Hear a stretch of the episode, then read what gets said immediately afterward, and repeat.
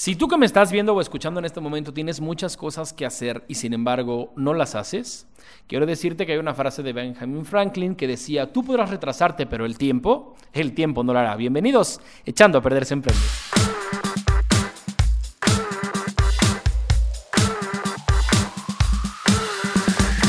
¿Qué tal mi gente? ¿Cómo están? Yo soy Adrián Ramírez, los saludo en esta ocasión ya no desde casa, sino desde mi estudio, las instalaciones de mi estudio fotográfico que se encuentra en la ciudad de Guadalajara, Jalisco, como mucha gente sabe. Yo soy un emprendedor, soy un empresario tapatío y emprendo en el tema de la fotografía. Entonces hago diferentes tipos de servicios de fotografía aquí en mi estudio. Y bueno, el día de hoy quise que, que fuera algo un poquito más blanco para la gente que está viendo esto a través de YouTube.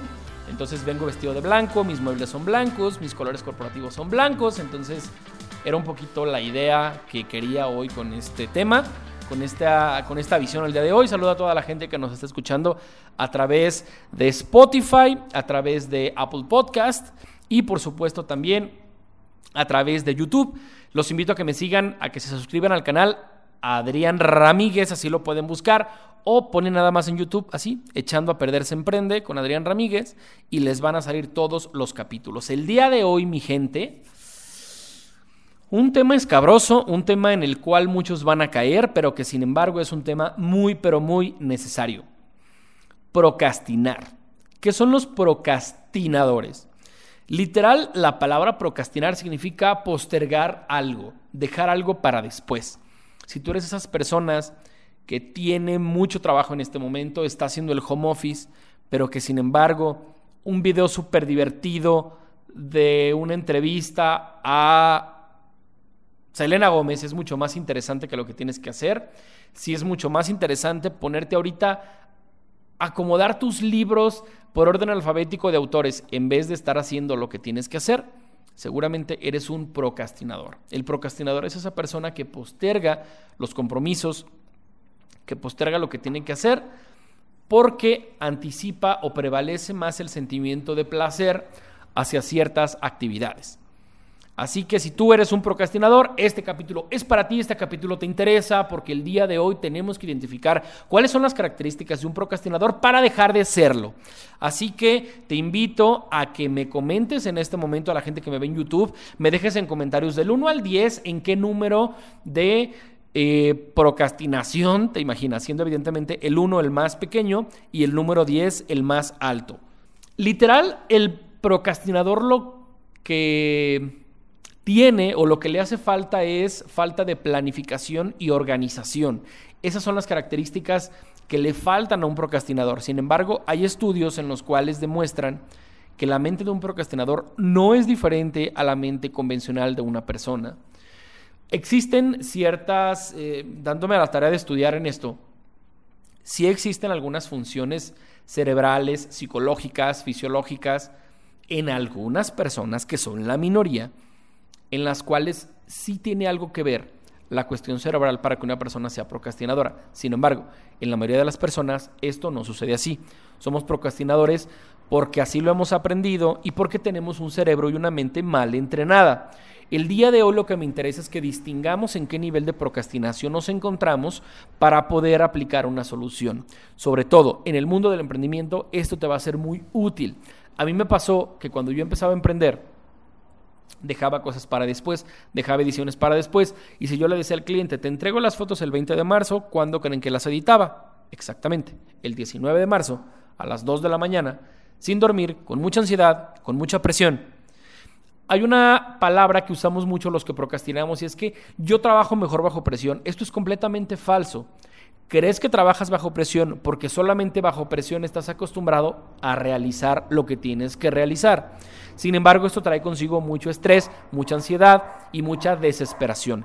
El día de hoy lo que pretendemos no es que después de este capítulo digas, Adrián, ya no soy un procrastinador. Todo lo contrario, yo lo sigo siendo. Sin embargo, estoy en proceso de cambio y todos los días aplico ciertas acciones que el día de hoy te voy a compartir para que dejes de procrastinar sí o sí.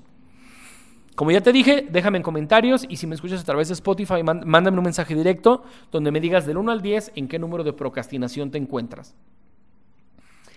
¿Por qué procrastinamos?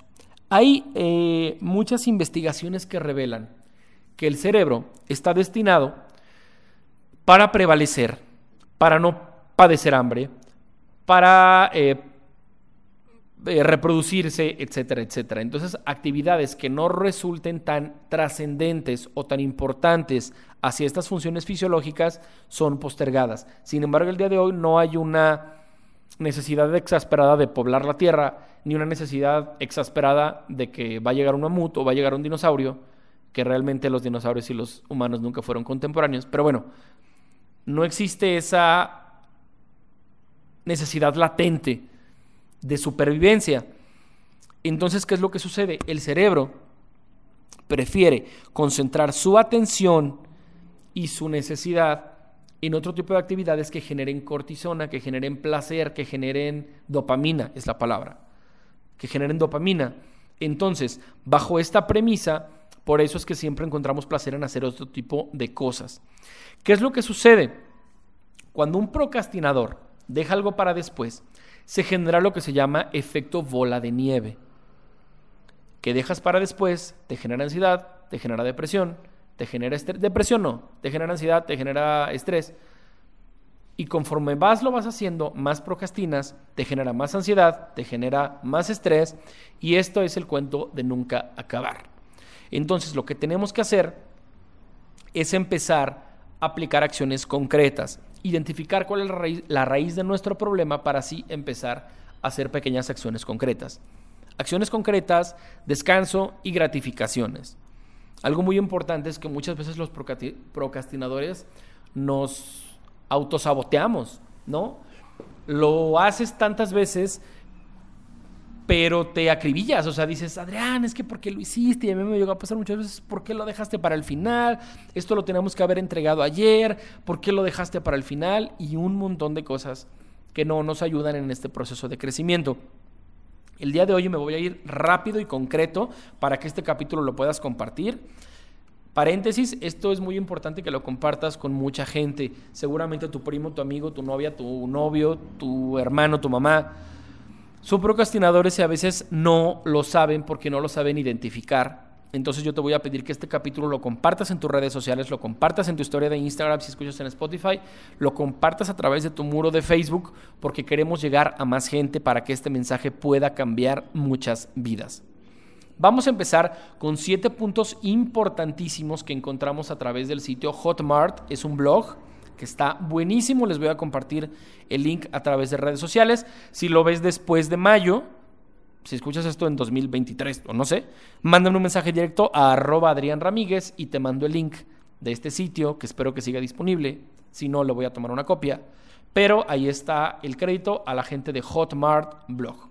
Empezamos de lleno. Lo primero es identificar el patrón y crear estrategias. Identificar la raíz del problema es lo que nos va a permitir crear una solución. Observa tu rutina, percibe, en qué horarios del día estás más productivo, haz anotaciones y entiende qué tipos de tarea te dan más placer. Después analiza y crea estrategias para disminuir los malos hábitos que dan lugar a los buenos. Dicho sea de paso, tenemos que saber de dónde partimos, cómo está nuestra realidad para así poder aplicar acciones concretas. Número dos, la meditación y controlar los pensamientos. Ya se los compartí una vez que leí El monje que vendió su Ferrari. Este libro permite eh, de diversas maneras de relajar y de controlar la mente. Hay una técnica que se llama en mindfulness, que es técnicas de relajación, técnicas de respiración, para que logres controlar la mente. La gente que hace oración, la gente que hace yoga, la gente que es muy espiritual, sabe de lo que estoy hablando. Y las personas que no estamos acostumbrados a ponerle pausa y silencio a la mente, solemos tener problema en este punto, en este segundo punto. Medita, estate en silencio y controla tus pensamientos. Si eres una persona que no está acostumbrada a eso, empecemos de poco a poco. Dedica tres minutos al día a estar completamente en silencio. Los primeros días te van a llegar pensamientos de, es que esto lo compré ayer, no le dije a fulano esto, y si hago lo otro, y si descargo tal video, y si, montón de cosas.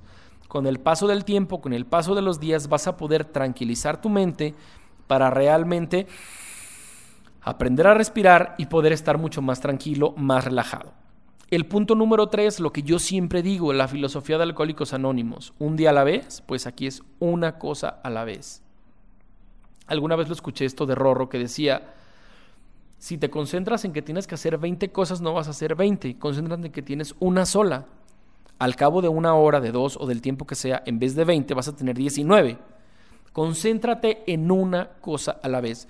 Y estos, mis compadres y comadres, nos estorban mucho, los teléfonos. Cuando tienes que ser productivo, tienes que concentrarte exactamente en lo que tienes que hacer. El punto número cuatro, no te castigues, lo que ya te dije hace rato, no te sabotees. Si llegas a hacerlo porque tienes esta mala costumbre, porque tienes una mente mal habituada, no seas tan duro contigo, tranquilo.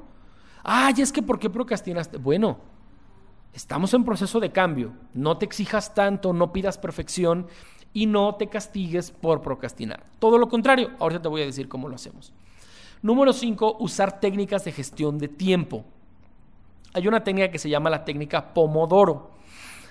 ¿A qué se refiere esto? Si tú eres una persona que en el trabajo está concentrado en el Messenger, en el Facebook, en el Instagram, en la red social, en lo que tienes que hacer, en comprarle a la señora de las pizzas, en no sé cuánta cosa, no vas a ser productivo. El método Pomodoro o la técnica Pomodoro, ¿a qué se refiere? Dedicas 25 minutos exclusivos a la tarea que tienes que hacer sin celular, sin llamadas, sin hablar con la compañerita de al lado, sin ir al baño, sin absolutamente nada. 25 minutos. Después de 25 minutos, te concentras 5 minutos en revisar el celular, en platicar con la comadre, en servirte el cafecito, etcétera, etcétera. En concentrarte exactamente en lo que tienes que hacer. Regala 5 minutos, otros 25 y tienes que hacer esto por un lapso de 4 sets de 25 minutos. Con esto estamos logrando casi un par de horas de productividad. Después de que se crean estos cuatro, el descanso es mayor, el descanso es de 30 minutos. Inténtalo, practícalo. Yo lo voy a empezar a hacer a partir de mañana, realmente lo acabo de ver. Y compárteme a través de redes sociales cómo te fue con esta técnica de la técnica Pomodoro. Número 6. Haz planes contemplando imprevistos. Los imprevistos siempre van a suceder. Alguien necesita de ti, te habló el jefe, una pandemia como el coronavirus. Hay un sinfín de cosas, una alerta de WhatsApp. Lo que tienes que hacer es contemplar estos imprevistos. En el celular es muy fácil, colocas modo avión y mira, no creo que el mundo se acabe porque durante dos horas no revises notificaciones. En el otro tipo de planes, si tienes tú un backup de tiempo, te va a permitir que esos imprevistos no mermen en tu productividad y en la concentración que tienes en la acción que tienes que hacer. ¿Sí? Tienes que centrar tu foco y estar abierto a este tipo de imprevistos que pueden suceder. Una vez que sucede el imprevisto, lo resuelves y regresas a la tarea, no te distraes. Te habla tu jefe, vas a la oficina, regresas a tu oficina, no te quedas con la comadrita, no haces el café, no aprovechas para pagarle la tanda a Marila de recursos humanos, ¿ok? Focus en lo que tenemos que hacer, concentración. Y por último, entender la importancia de lo que hay que hacer. Si entendemos la trascendencia de que hoy tenemos que hacer esa llamada, que hoy tenemos que realizar esa llamada con los clientes, que el día de hoy tengo que entregar ese, ese paquete de fotografía de bodas, me va a permitir ser más consciente. Somos adultos, sabemos que tenemos un mal hábito, pero podemos aplicar acciones concretas que nos permitan cambiarlo. Y con este séptimo punto de entender la importancia de lo que hay que hacer, te voy a compartir algo que se me hace súper interesante, que es el matriz de Eisenhower. Nos enseña a través de cuatro diferentes eh, fórmulas, que lo vamos a poner ahorita en YouTube, es, en un punto tienes que poner lo que es de alta importancia y en otro lo que es de menor importancia. ¿Esto cómo, esto cómo lo tenemos que hacer? Está lo urgente, de arriba pones lo urgente y lo no urgente, y de lado pones lo importante y lo no importante. Lo que es urgente e importante lo tienes que hacer ya, inmediatamente. Lo que es importante, pero no es urgente, se tiene que planificar, se tiene que pensar a ver cómo lo vamos a hacer.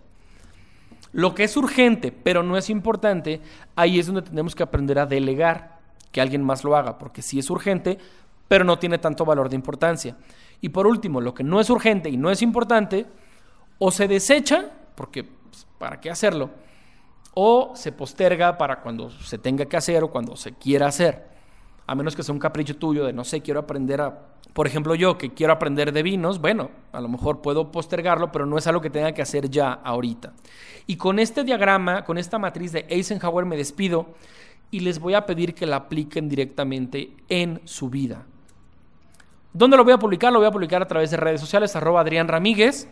Vamos a recapitular los siete pasos el paso número uno, identificar el patrón y crear estrategias. El paso número dos, hacer meditación y controlar nuestros pensamientos. El número tres, una cosa a la vez, concentración una cosa a la vez. El número cuatro, no te castigues por procrastinar. Número cinco, utiliza gestiones, utiliza técnicas de gestión de tiempo, como la técnica Pomodoro que dijimos de 25 minutos de trabajo, 5 minutos de descanso durante cuatro sets y después 30 minutos de descanso. Número 6, haz planes contemplando los imprevistos. Y número 7, la importancia de lo que hay que hacer. Y aquí utilizamos el matriz de Eisenhower. Ahí está, mis queridos compadres y comadres. Si son procrastinadores, apliquemos acciones concretas el día de hoy. Los invito para que estos episodios de Echando a Perder se Emprende lleguen a más personas. Ayúdenme a compartirlo, de verdad, se los pido con el corazón en la mano. Lo hago con mucho amor, con mucha dedicación y con mucha pasión y esa misma pasión quiero transmitírsela a toda la gente que me ve. Entonces, si ustedes me ayudan recomendando el podcast, calificándolo, comentándolo, teniendo interacción con el podcast, vamos a permitir llegar a más personas. Un simple comentario, un simple, una simple felicitación, agradecimiento, propuesta o lo que sea, nos va a ayudar para conectar con más emprendedores que quieran ser la, la mejor versión de sí mismos. Porque acuérdense que el objetivo de Echando a Perder se emprende es que seamos emprendedores con desarrollo humano. Yo soy Adrián Ramírez y nos escuchamos en el siguiente episodio aquí en Echando a Perder se emprende.